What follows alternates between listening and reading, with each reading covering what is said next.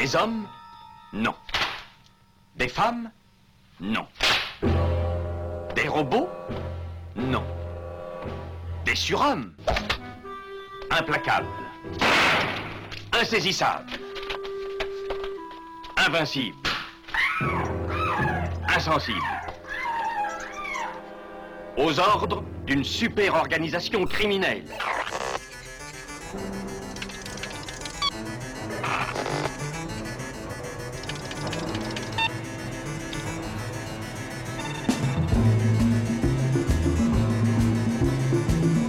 Impossible Rien n'est impossible pour... Culture prohibée.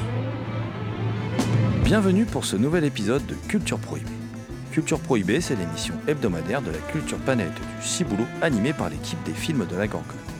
Sur le site des films de la Gorgone, www.lesfilmsdelagorgone.fr, vous pouvez télécharger nos précédentes émissions déjà diffusées sur cette antenne. Culture Prohibée, c'est aussi un profil Facebook et un blog, culture-prohibée.blogspot.fr.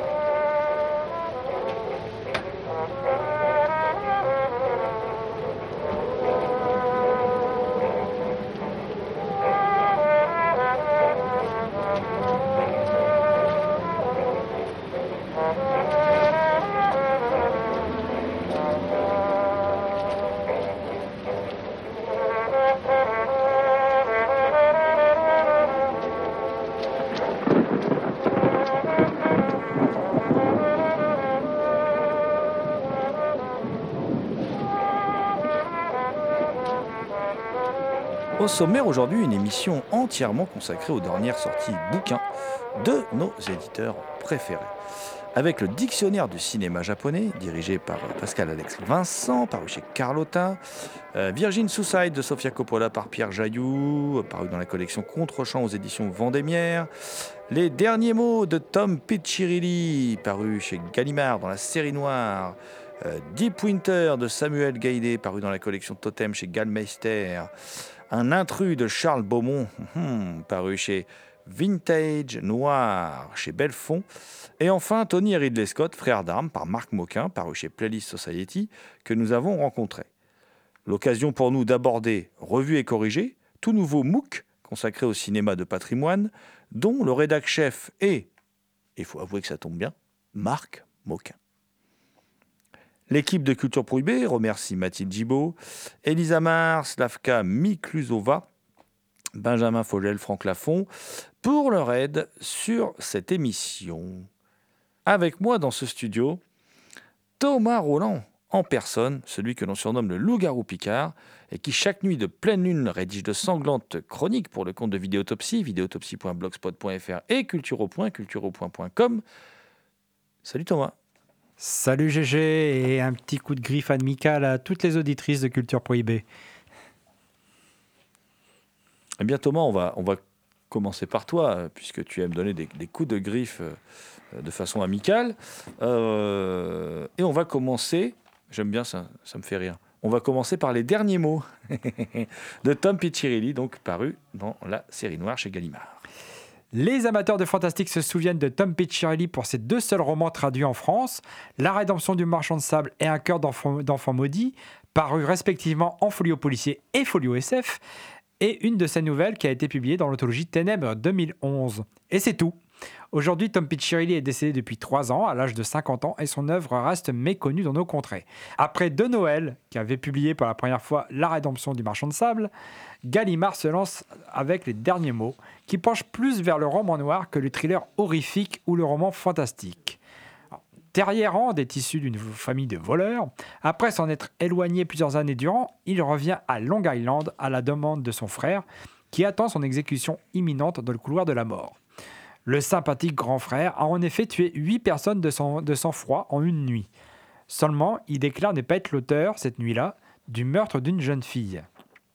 Pour lui, il s'agit de la victime d'un tueur en série et il demande à Terrier de mener l'enquête. Tom Piccirilli se glisse dans la peau de son personnage principal en optant pour une écriture à la première personne. Ainsi, son personnage, resté longtemps éloigné de sa famille, devient comme un observateur extérieur à sa famille et à cette ville qu'il a quittée. Au-delà du roman policier prenant, au personnage admirablement bien écrit, les derniers mots se révèlent aussi être l'histoire d'une famille, comment chacun de ses membres a évolué. Évidemment, le héros partage aussi ses états d'âme, étant loin d'être toujours très clair quant à ses motivations qui l'ont mené à quitter sa ville natale. Le roman de Tom Piccirilli décrit aussi la ville de Long Island, sa pègre, sa jeunesse avec minutie et humanité, s'inscrivant alors dans la tradition du roman noir. D'ailleurs, la, noirceur du roman se dévoile avec parcimonie, dans un ton où se mêle la mélancolie et un certain désenchantement. D'après la quatrième de couverture, Les Derniers Mots est le premier volet d'un diptyque. Alors j'espère qu'on aura bientôt la suite, en espérant que cela ouvre aussi la voie à la publication d'autres romans de Tom Piccirilli, qui est vraiment un auteur qui est à suivre, à découvrir. Eh bien, en tout cas, tu nous donnes énormément envie de lire ce tome Piccirilli. Alors moi, je vais sortir de la fiction et, je vais parler d'un ouvrage, d'un dictionnaire, et plus exactement du, dictionnaire du cinéma japonais, et même plus exactement d'un dictionnaire en 101 cinéastes japonais, dictionnaire dirigé par Pascal Alex Vincent, qui est publié chez Carlotta. Alors là, on a vraiment la formule bouquin parce que c'était sorti il y a quelques temps euh, sous forme de gros coffrets avec des films à l'intérieur. Donc là, c'est, le prix est moins élevé, donc ça va permettre aux, gens qui ne voulaient pas acheter les DVD ou qui les avaient déjà, là, d'acheter, de n'acheter que le livre. Pardon. L'éditeur le présente comme un dictionnaire généreux et accessible à tous novice comme cinéphile, un livre qui retrace le parcours des réalisateurs et des films à l'origine de l'âge d'or du cinéma japonais, alors là qui est situé entre 35 et 75, sans un destin et sans une histoire de cinéastes qui ont contribué à faire du cinéma japonais l'un des premiers cinémas au monde. Eh bien, force est de constater que ce petit descriptif correspond parfaitement à cet, ouvrage pardon, très agréable à lire. Ce dictionnaire réussit même l'exploit, à la manière d'un bon polar, à nous rendre accros. Voilà, c'est assez rigolo, on a envie de tourner les pages, on a envie de découvrir. Alors le livre ne propose pas d'analyse poussée, hein.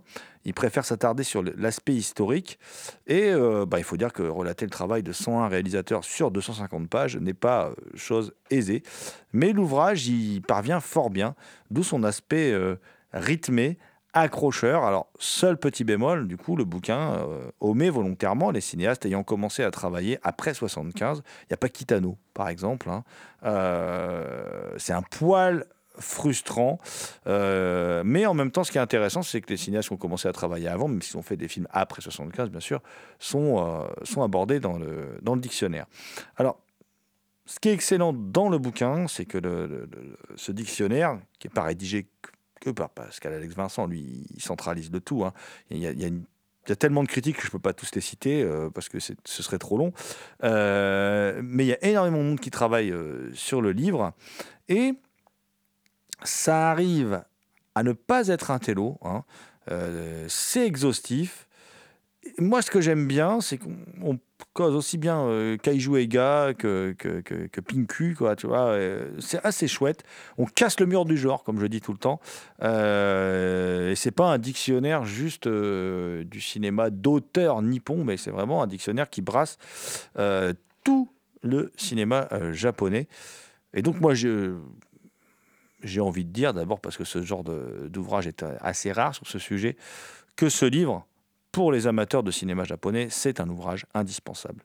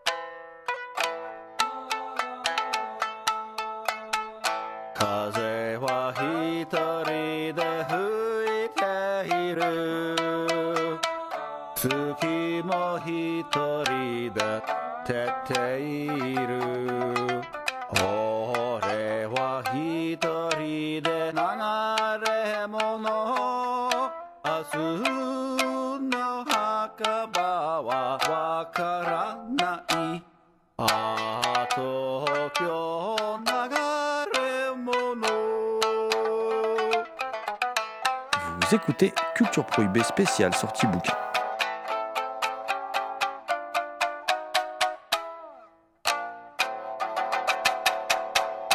Mais mon ami Thomas, je crois que tu avais aujourd'hui envie de nous parler de polar, de roman noir, voilà, et tu, euh, tu- tu as décidé de venir avec un ouvrage paru dans la collection Totem chez Gallmeister qui s'appelle Deep Winter de Samuel Gailey. Effectivement, le roman noir, c'est aussi mon truc. Euh, les éditions Gallmeister, qui depuis quelques années quand même éditent des choses fort intéressantes, hein, qui, avec leur collection de poches euh, Totem, qui rééditent notamment des classiques euh, de la littérature états-unienne, dans de nouvelles traductions comme Le Bikini de Diamant de Charles, de Williams, Assurance sur la mort de James Kane, ou encore Le Dernier des Mohicans de James Fenimore Cooper, ou Le Rambo de David Morel. Alors, ils éditent aussi, ils aussi des auteurs contemporains, dont Samuel W. Gailey fait partie. Et Deep Winter, c'est son premier roman, a été publié en 2014 pour être édité dans cette belle collection Totem. Danny est un handicapé mental. Il a été victime d'un accident qui lui a endommagé ses facultés mentales et tué ses parents. Aujourd'hui, Danny fête ses 40 ans. Le même jour que Mindy, sa seule amie, celle avec qui il est complice, celle qui continue à lui témoigner de l'amitié en- envers et contre tous les autres, ou presque, qui se moque de lui. Particulièrement l'adjoint du shérif, qui voit en Danny un rival alors qu'il aimerait bien continuer à se farcir la belle Mindy. Le soir, alors que Danny va voir Mindy pour lui offrir son cadeau, il la trouve morte dans sa roulotte. L'adjoint du shérif ne manque pas cette occasion et fait en sorte de lui faire porter le, ch- le chapeau du meurtre. C'est le début d'un chassé-croisé ainsi que d'une chasse à l'homme meurtrière qui va rompre la, la paix de cette petite ville de Pennsylvanie. Alors, c'est donc effectivement le premier roman de Samuel Gailey, un roman noir, très noir, très noir et violent, euh, et qui se dévore d'une traite. Alors, il multiplie les points de vue, cha- chaque chapitre correspondant à un personnage différent. Ce qui accentue la- l'attention et le suspense de l'intrigue. L'auteur dépeint une Amérique profonde du début des années 80, pleine de personnages pittoresques et plus ou moins attachants ou détestables. La, mé- la mécanique du récit est parfaitement huilée, les événements s'enchaînent avec fluidité, sans que les massacres que promet l'intrigue ne paraissent gratuits. L'hiver approche à grands pas, aussi voici le roman à lire au coin du feu durant les longues et froides soirées. Eh bien Thomas, je sais ce que je vais faire cet hiver devant mon poêle. Voilà. J'aime beaucoup le mot poêle. Euh, mais avant l'hiver, eh bien, on va parler d'un film solaire, justement. Oh, oh, le roi de l'enchaînement, c'est GG, décidément. hein. Je me puisque je parle de moi à la troisième personne. Euh, je vais parler d'un ouvrage signé Pierre Jailloux. Alors déjà co-auteur en 2017 d'un fabuleux livre collectif sur Jacques Tourneur, paru aux éditions Capricci, dont on n'avait pas parlé dans l'émission d'ailleurs, parce qu'on n'a pas parlé de tout, mais c'est vraiment un super bouquin. Euh, et euh, euh, le livre pardon, signé Pierre Jailloux dont je vais vous parler et qui vient de paraître, c'est Virgin Suicides de Sofia Coppola, ça c'est le titre, qui est paru dans la collection Contre-champ aux éditions Vendémiaire, qui, est, une collection qui se propose de prendre un film en particulier et de l'analyser. hein.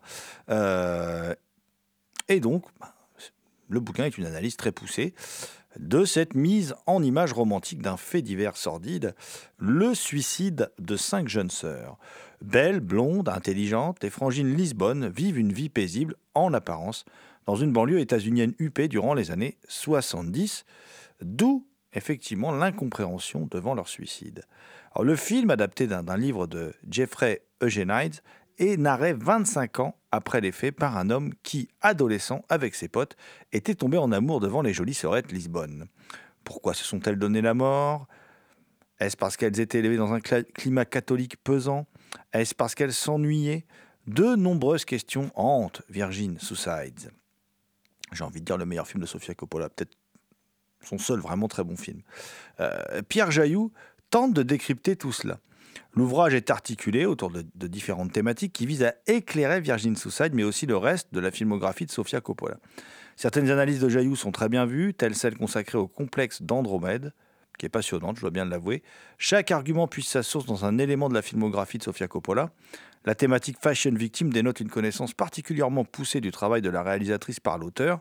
Quant au rapprochement arthurien, petit clin d'œil à mon ami William, version donc Alfred Tennyson, euh, donc un rapprochement arthurien à travers l'évocation de la Dame de Chalotte, il est très pertinent et ouvre de nouvelles perspectives sur le film.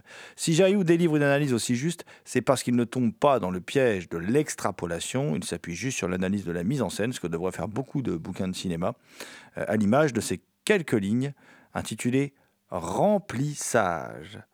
En bref, Virgin Suicides de Sofia Coppola par Pierre Jailloux vient enrichir en qualité la collection Contre-champ aux éditions Vendémiaire. J'ai envie de dire vivement le prochain titre. Et puis Thomas, tu étais dans le roman noir, mais là tu n'es pas très loin non plus du cinéma, puisque tu vas parler d'un livre qui a été adapté par Roger Corman pour un film culte. hein, euh, voilà, tu vas nous parler de Un intrus de Charles Beaumont, qui est paru dans la collection Vintage Noir chez Belfond. Et oui, le film de Roger Corman qu'on a pu revoir sur les grands écrans euh, cet été, hein, Vintruder, euh, sur la ségrégation raciale aux États-Unis.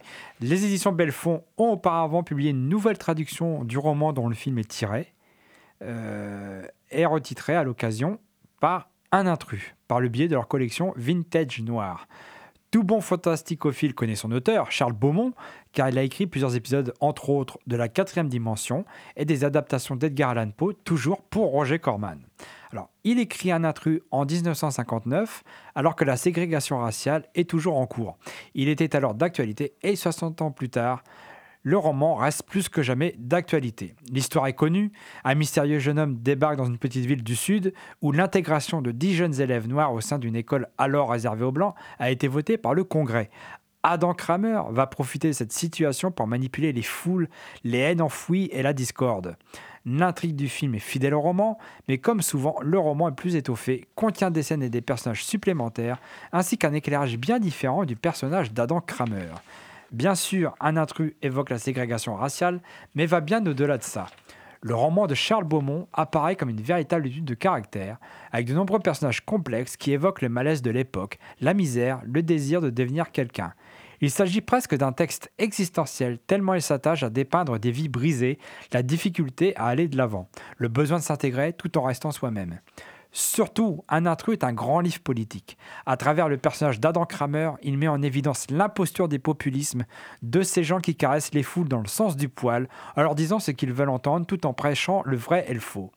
Un intrus déconstruit avec habileté les mécanismes de manipulation des foules. Pour cela, l'auteur a recours à un vrai souffle romanesque et évite l'écueil du pamphlet, car un intrus relève en effet du roman noir, avec son personnage principal mystérieux, aux motivations troubles, à la mise en évidence des dysfonctionnements de la société, assez plongé dans des univers marginaux, à la façon dont il dépeint les exclus de l'époque. Alors, vous savez ce qu'il vous reste à faire? N'attendez pas de revoir le film de Roger Corman, mais surtout, faites-le avant d'écouter le prochain discours de Laurent Vauquier ou de vous laisser emporter par quelques propagandes imagées circulant sur les réseaux sociaux. Donc, lisez Un intrus de Charles Beaumont, un livre essentiel.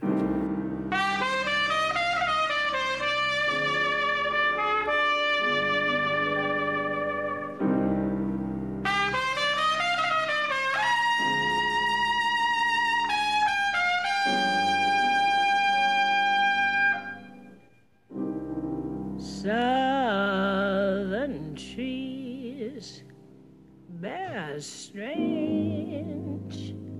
fruit.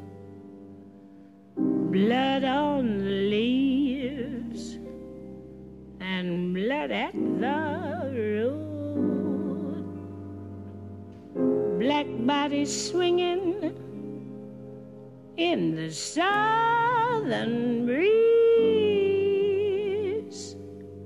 Strange from the poplar trees.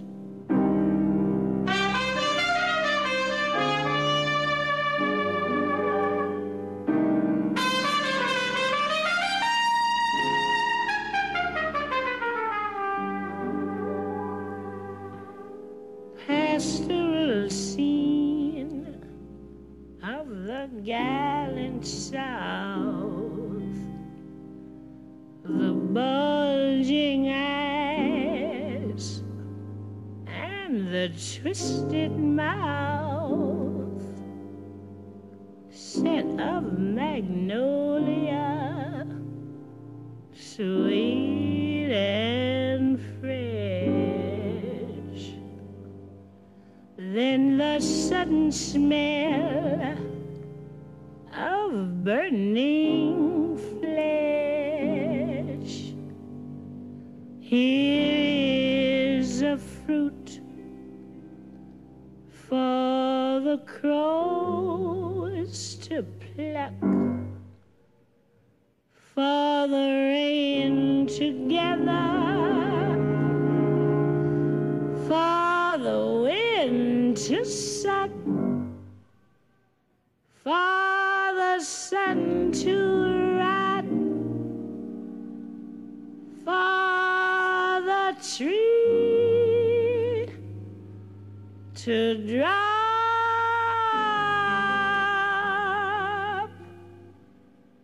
Here's a strange and bitter cry.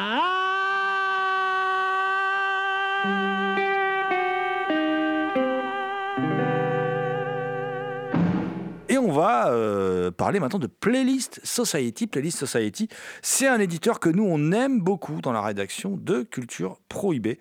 Euh, pourquoi? Bah Parce qu'il s'intéresse à toutes les ci- cinéphilies, pardon, sans exception et avec un intérêt égal. Il n'y a pas de sous-cinéma chez Playlist Society. Euh, on y parle de Frédéric Wiseman comme Toby Hooper. On traite de ces réalisateurs avec la même attention. Et le catalogue de, Playlist Society, alors qui en plus une collection de petits bouquins à prix très très abordable, c'est ça qui est chouette, vient de s'enrichir d'un nouveau titre, Tony et Ridley Scott, frères d'armes de Marc Moquin. Ce dernier, qui est également réalisateur de cours et de pubs à ses heures perdues, a une double actualité avec la sortie en librairie du premier numéro du MOOC dont il est le rédac-chef, revu et corrigé. Euh, une revue qui se consacre euh, à l'actualité du cinéma de patrimoine. Alors, donc, on parle des films tournés entre 4 1895 pardon, et les années 2000. Le choix est plutôt vaste, mais on va y revenir avec Marc Moquin pour qu'il nous explique un peu tout ça. Oui, parce que Marc Moquin nous a accordé un entretien, et c'est donc avec grand plaisir que nous vous invitons à écouter de suite notre entretien avec Marc Moquin, donc Marc Moquin au micro de Culture Prohibée.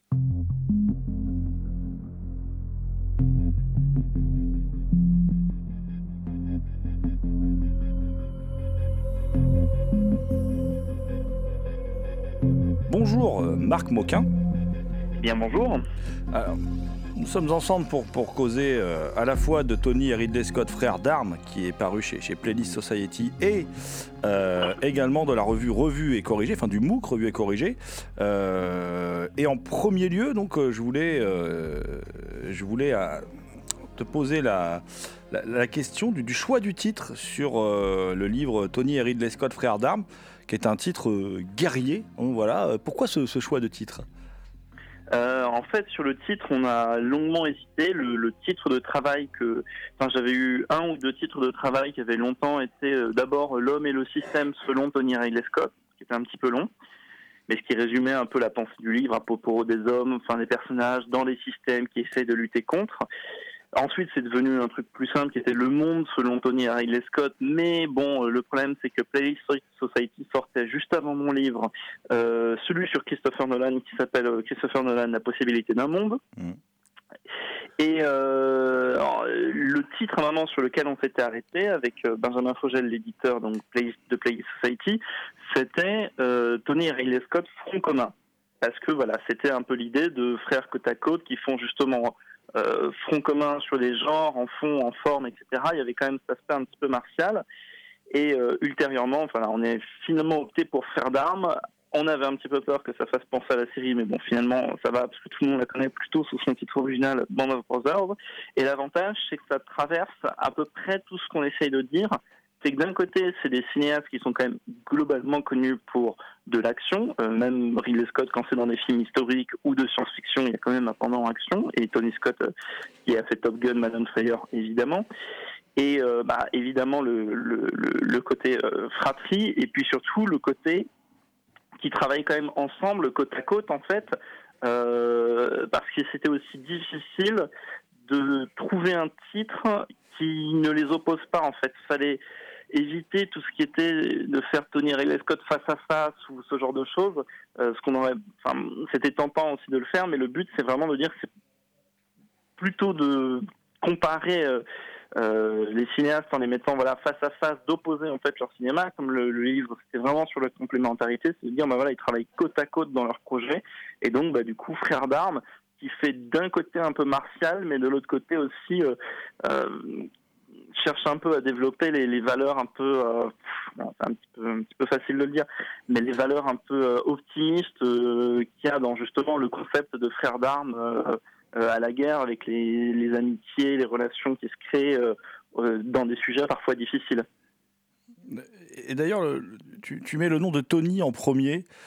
C'est un choix, je suppose, volontaire? En fait, l'idée, c'était que le mieux, c'était de pouvoir garder le nom de Ridley Scott entier, en fait, parce que c'était le plus connu. Euh, Enfin, c'est encore le plus connu d'ailleurs.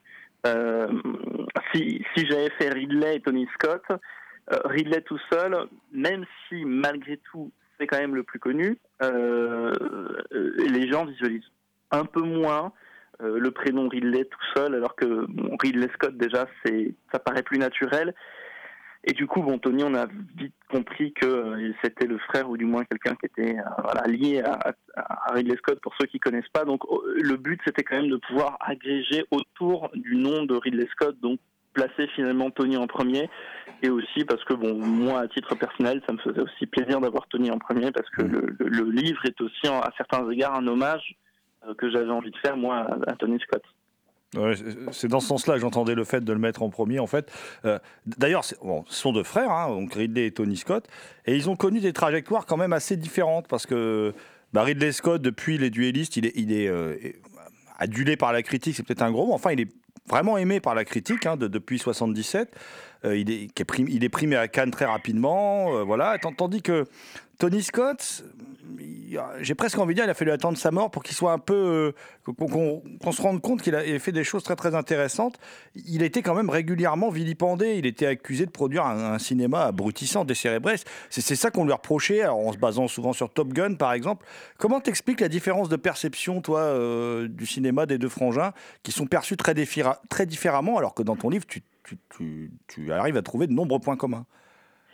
Euh, en fait, ce qui est un peu cruel entre guillemets avec Tony Scott, c'est que d'un côté, il a été euh, euh, vilipendé justement pour tout, son cinéma d'action euh, à partir de Top Gun, et que juste avant Top Gun, il avait fait, enfin juste avant euh, 3-4 ans auparavant, en 83, il avait fait des Prédateurs, qui était son premier long métrage, qui n'est pas du tout, du tout un film d'action, qui est un film de vampire euh, extrêmement esthétique avec David Bowie, euh, Susan Sarandon et Catherine Deneuve. Et ce, film-là, il s'était déjà fait absolument lyncher pour ce film-là. Il avait eu des retours de presse qui étaient euh, horribles. Le, box-office a été un échec euh, euh, cuisant. Les seules personnes qui avaient aimé le film à l'époque, c'était l'équipe de Starfix. Et, et c'est ça qui est terrible, c'est qu'il a jamais su trouver sa place. C'est-à-dire d'un côté, il avait fait une percée dans le, on va dire, le cinéma d'auteur américain assez esthétique, et, et, qui n'a pas marché. Et ensuite, quand il s'est orienté vers le, le, cinéma d'action, bon là ça a bien marché, mais il est quand même resté dans cette zone de non-appréciation de la part des critiques. Ridley Scott, l'avantage c'est que lui, son premier film, ça a tout de suite été pas forcément un grand succès commercial, les duelistes, mais au moins un grand succès du coup euh, critique. Alien, euh, encore, alors Alien, succès commercial, succès critique. Blade Runner, c'est un peu particulier. Et c'est là où néanmoins il y, a, quand même un point commun entre les, les deux frères, c'est qu'ils ils ont euh, cette euh, cette capacité à faire des films ou des œuvres plus ou moins connues ou plus ou moins cultes qui ont une reconnaissance tardive. Blade Runner, quand c'était sorti, ça avait aussi pas du tout marché, ça avait été un gros échec commercial et un gros échec critique qui ne sera redécouvert que euh, une dizaine d'années plus tard. C'est-à-dire que le film il sort en 82, il commence à être timidement redécouvert en 92 à l'occasion de la euh, entre guillemets director's cut. Je dis entre guillemets parce que c'est pas une vraie version director's cut, mais c'est dix ans plus tard. Avant progressivement d'avoir son statut culte comme il a aujourd'hui, mais à l'époque il avait été très mal perçu et les films suivants de, de Ridley Scott avaient été aussi assez mal reçus. Euh, Legend, ça avait été un gros échec commercial et critique. Euh, Black Rain, ça avait été assez difficile aussi. Enfin, il avait mis du temps quand même avant de retrouver euh, le, succès commercial et critique qu'il retrouvera avec Thelma et Louise ou plus tard avec Gladiator. Mais voilà, et du coup, il y a un peu ce côté quand même. Ridley Scott a l'avantage d'avoir eu quelques œuvres phares, autant d'un point de vue commercial que d'un point de vue critique, qui ont sur lesquels on, on s'est plus attardé pour oublier entre guillemets ses échecs commerciaux et ses échecs critiques, tandis que Tony Scott lui a jamais eu ce, ce, ce, ce côté d'avoir un film unanimement acclamé en fait. Euh, il- les succès qu'il a eu, soit c'était des succès uniquement commerciaux, ou alors c'était des succès auprès de entre guillemets de, de critiques de niche. Du coup, les critiques de, de gens, bah, justement tout à l'heure je parlais de Starfix ou d'autres d'autres d'autres journalistes qui euh, quand, quand déjà vu est sorti, par exemple en 2006. Euh, L'essentiel de la critique n'y voyait qu'un film d'action assez banal, mais il y avait quand même quelques journalistes pour y trouver que c'était un film absolument formidable sur le regard, sur le ciné, sur la manipulation du cinéma, sur le temps. Euh, mais voilà, on restait dans la niche. Et euh, petit à petit, là, on commence enfin à redécouvrir Tony Scott. Mais euh, après, ça correspond aussi à une longue, une longue dépréciation, alors, je ne sais pas si le mot est exact, euh, qu'on a eu à propos du cinéma d'action, euh, qu'on a longtemps relégué en tant que, divertissement, euh, voilà, que divertissement au mieux efficace, euh, sinon décérébré, alors qu'aujourd'hui, on, aujourd'hui, on sort des bouquins sur John McTiernan. Hum, hum, hum. Ça, c'est vrai. C'est vrai que McTiernan est un réalisateur réévalué, en tout cas en Europe.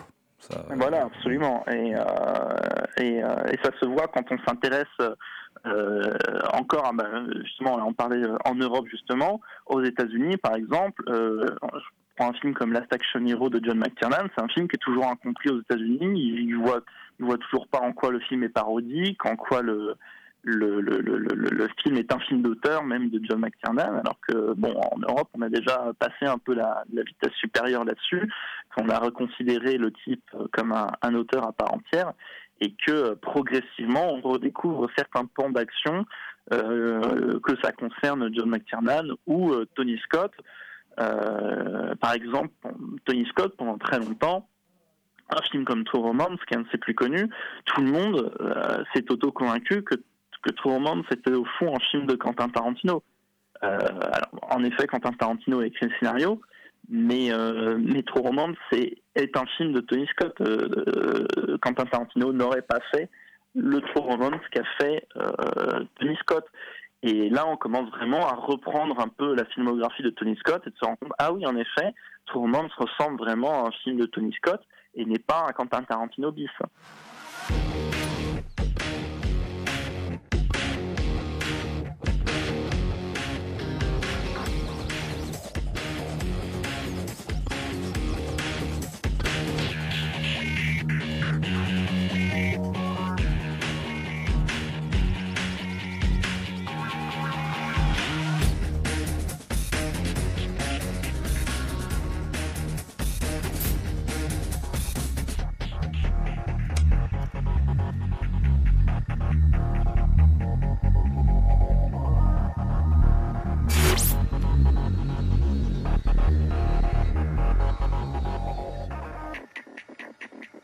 Vous écoutez Marc Moquin, auteur de Tony et Ridley Scott, frères d'armes, paru chez Playlist Society, au micro de Culture Prohibée.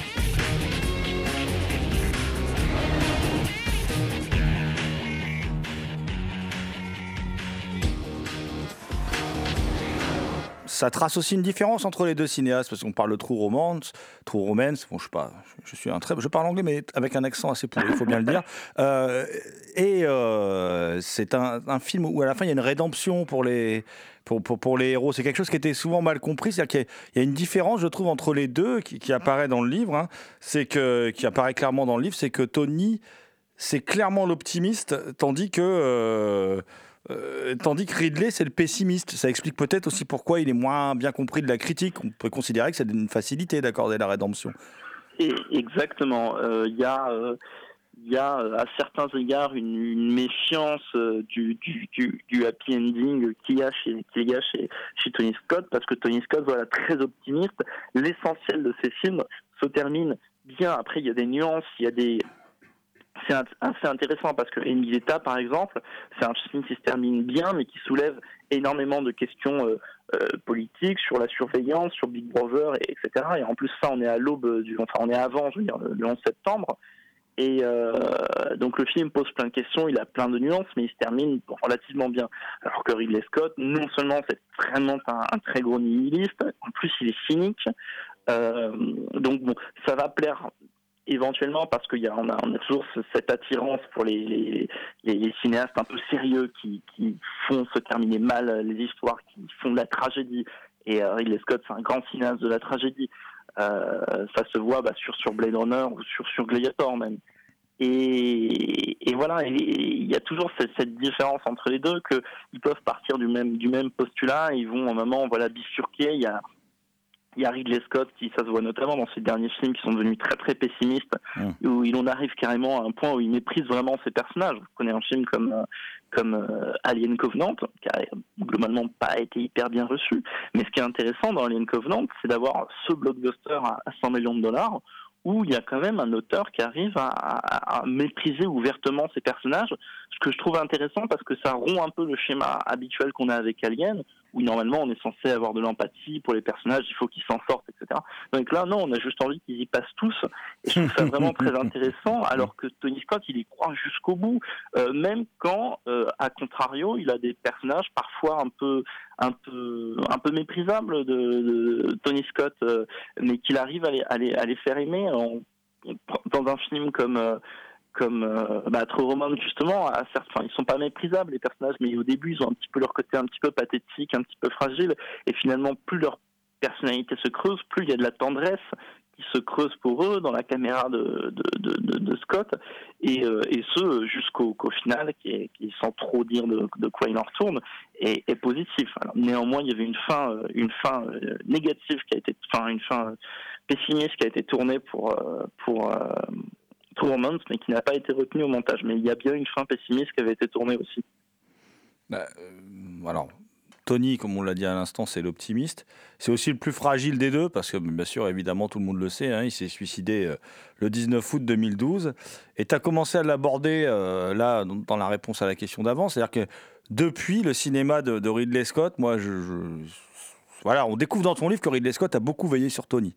Voilà, ça, c'est quelque chose qu'on ne sait pas forcément depuis qu'ils sont tout petits. Et, euh, j'ai l'impression qu'effectivement, suite à ce décès, et c'est ce, que tu disais un peu à l'instant, le cinéma de, Ridley Scott est devenu encore euh, plus noir, plus désespéré, plus nihiliste. Voilà, exactement. Sachant que, euh, bah, en fait, Tony et Ridley Scott avaient déjà perdu un frère, ils avaient déjà perdu leur aîné, Frank Scott, entre, entre Alien et Blade Runner. Et euh, ce qui fait qu'à mes yeux, en tout cas, et je pense pas trop me tromper, euh, ça explique une partie de la noirceur absolue qu'il y a dans Blade Runner.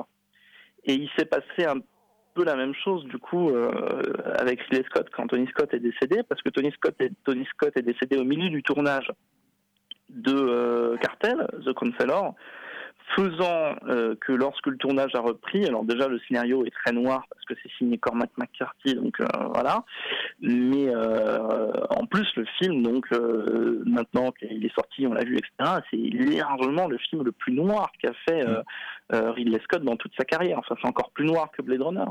Mm. Et, et ces films d'après, en fait, c'est, c'est, ça va de, de, de, de pire en pire, si j'ose dire. Euh, parce que euh, Exodus, c'est un film qui est extrêmement pessimiste aussi dans ce qu'il raconte au fond, qui est extrêmement euh, qui a pas du tout une vision manichéenne justement de, du, récit biblique. Alien Covenant, pareil. Tout l'argent du monde, pareil. Avec pour seule exception Seul sur Mars, The Martian, qui est vraiment, il y a vraiment ce côté, en faisant une flopée de films pessimistes, il faut faire le film, euh, il faut faire un film optimiste pour pouvoir euh, un peu tourner la page, pour, tout, tout, tout, tout mettre dans ce film optimiste euh, et nuancer un peu son cinéma, en fait, exactement comme il avait fait avec Legend, qui était un film en soi très optimiste, très heureux, qui est sorti après Blade Runner, du coup, qui contrebalance un peu, un peu Blade Runner, et pareil avec The Martian. Et vraiment tout ça, c'est des choses qui, à mes yeux en tout cas, sont extrêmement influencées par la disparition de, Tony Scott. D'ailleurs, Exodus est, dédié à, Tony Scott. En plus, Exodus, c'est l'histoire de, entre guillemets, deux frères. Et, euh, et c'est quelque chose qui l'impacte énormément parce que même si, bah, du coup, dans le bouquin, je lis, ils n'ont jamais réalisé ensemble, il n'y a jamais eu de film signé Tony et Ridley Scott. Euh, ils ont toujours été proches dans leur collaboration. Euh, L'un, enfin, ils se sont influencés mutuellement et euh, ils produisaient notamment ensemble. Et, euh, donc évidemment, bah, le fait que maintenant Ridley Scott soit entre guillemets tout seul dans la famille Scott euh, renforce son, le côté nihiliste et désespéré et sans issue de son cinéma. D'autant plus avec les circonstances tragiques de la mort de Tony Scott, parce que malheureusement, du coup, il est, comme tu l'as dit, il est pas mort, il pas mort de vieillesse, il s'est suicidé, et, euh, qu'en plus c'est le petit frère de, Ridley Scott, donc c'est vraiment pas dans l'ordre des choses que le petit parte avant le grand. Euh, donc voilà, ça, contribue vraiment à renforcer toute cette nature extrêmement noire des films euh, récents de, de, de Ridley Scott. Hein. Il y a aussi toute une partie du livre, pour rejoindre un peu ce que tu disais à l'instant, hein, euh, qui aborde le modernisme teinté de classicisme. C'est-à-dire qu'on revient aux études des deux frères, qui étaient au Royal College of Art, et euh, on explique, hein, tu expliques dans le livre comment certains acquis de cette époque ont vraiment infusé leur, cinéma. Et euh, moi, je trouve que souvent, c'est ce qu'on lit souvent dans la critique, on a souvent reproché quelque part à Tony sa modernité, et tandis qu'on voyait euh, Ridley comme un cinéaste plus classique. Euh, Qu'est-ce que tu penses toi, de, de, cette affirmation qui revient quand même très régulièrement? Bah, En fait, ce qui, ce qui est amusant, c'est que si on prend un film comme Domino, que Tony Scott a fait en 2005, euh, on va, on va jetons un coup d'œil aux critiques, etc., qui ont été faites à l'époque sur le film et qui sont toujours faites sur le film. C'est euh, film MTV, euh, clip, euh, euh, film stroboscopique irregardable, soi-disant postmoderne, blablabla. mais paradoxalement, en fait, l'énergie qui, cinématographique qui infuse Domino, euh, ce dont elle se rapproche le plus, c'est le cinéma expérimental des années 20. Euh, c'est ça qui est formidable sur, sur, chez Tony Scott, mais aussi chez Ridley Scott, c'est des réalisateurs qui sont à cheval sur plusieurs époques, font du classique, du moderne.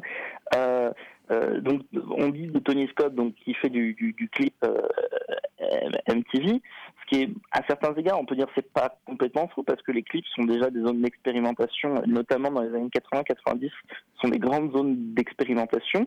Et euh, autant Tony Scott n'a pas forcément fait de clip, il vient de la pub.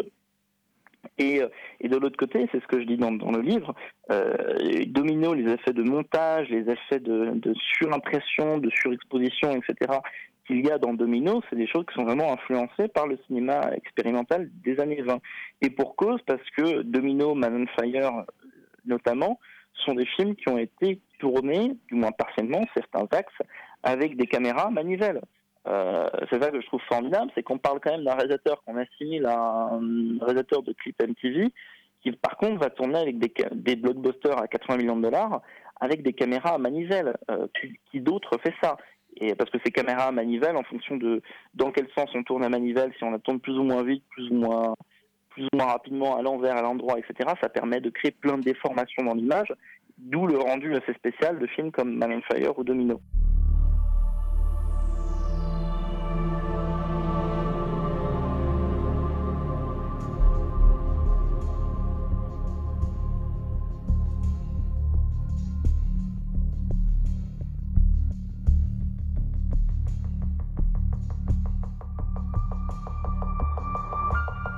Écoutez Marc Moquin, auteur de Tony et Ridley Scott, frères d'armes, paru chez Playlist Society, au micro de Culture Prohibée.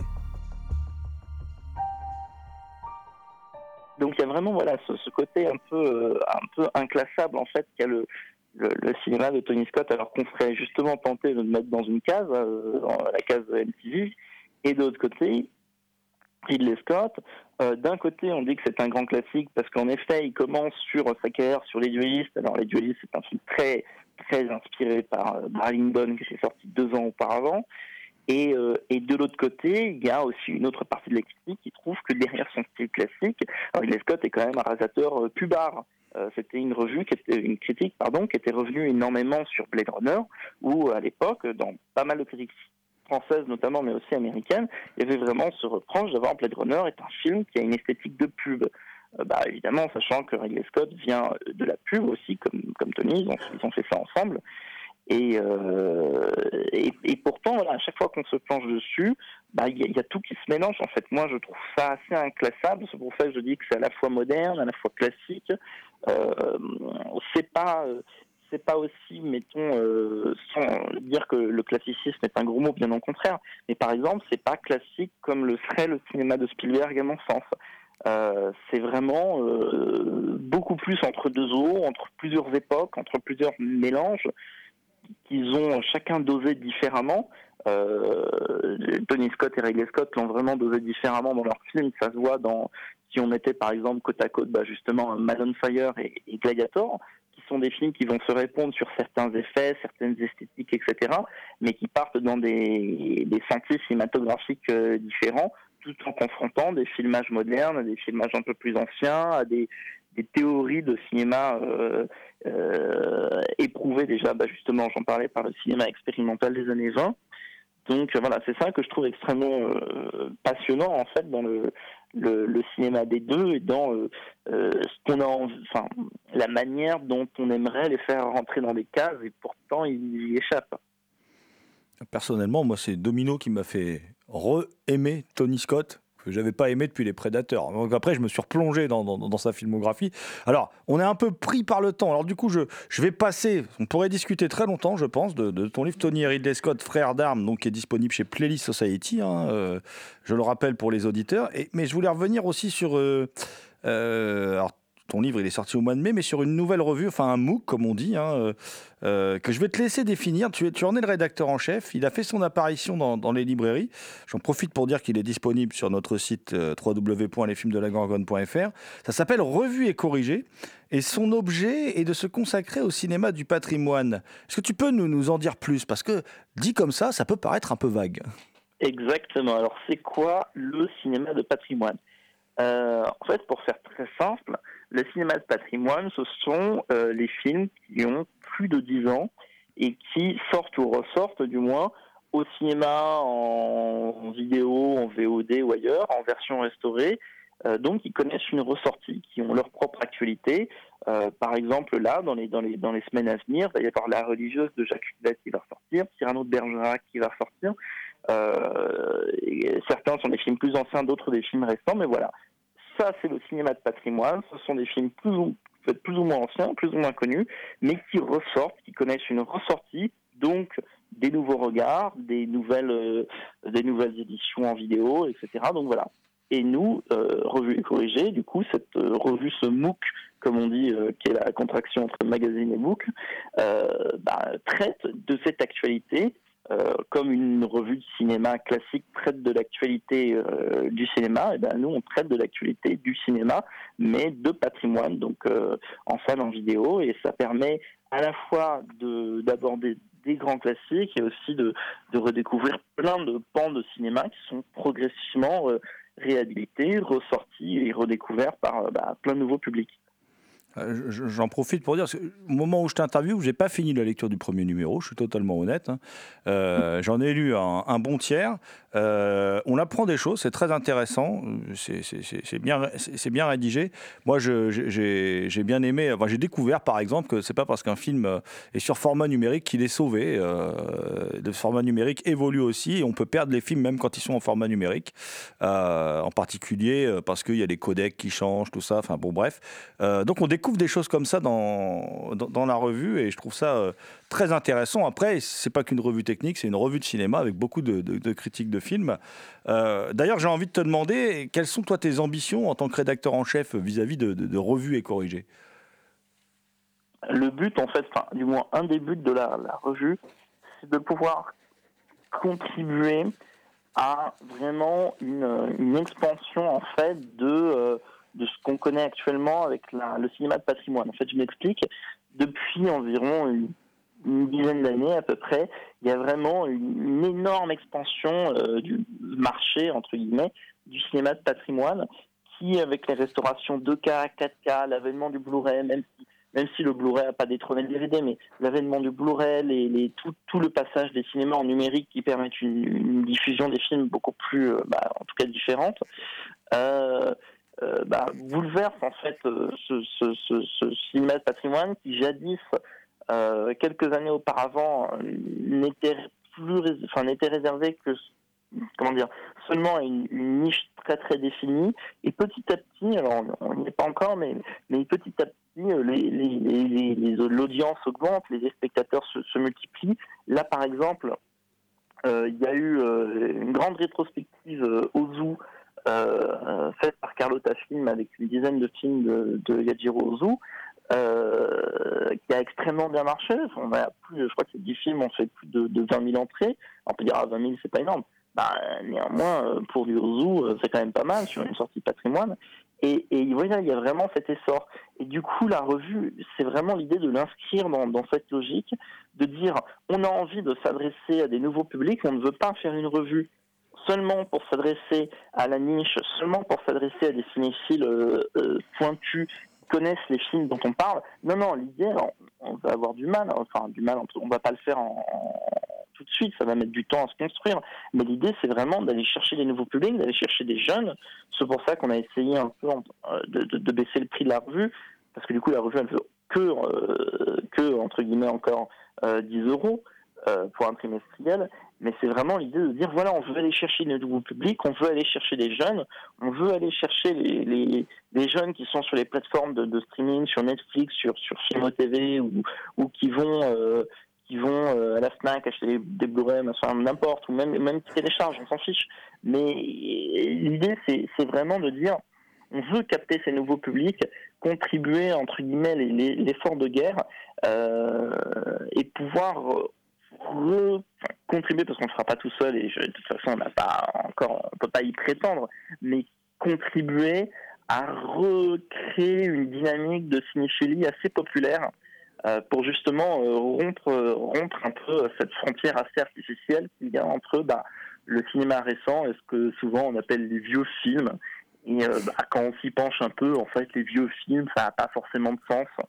Et c'est une barrière un peu artificielle qui s'est dressée pour plein de raisons et, euh, et qu'on espère pouvoir progressivement déconstruire. Ah bien écoute, c'est un, un, beau, un beau programme. On, rappelle que la, revue s'appelle donc Revue et corrigée, qu'elle est disponible dans toutes les bonnes librairies, qu'elle est disponible aussi sur notre site www.lesfilmsdelagorgone.fr et que ton livre s'appelle Tony et Ridley Scott, frères d'armes, et qu'il est disponible chez Playlist Society.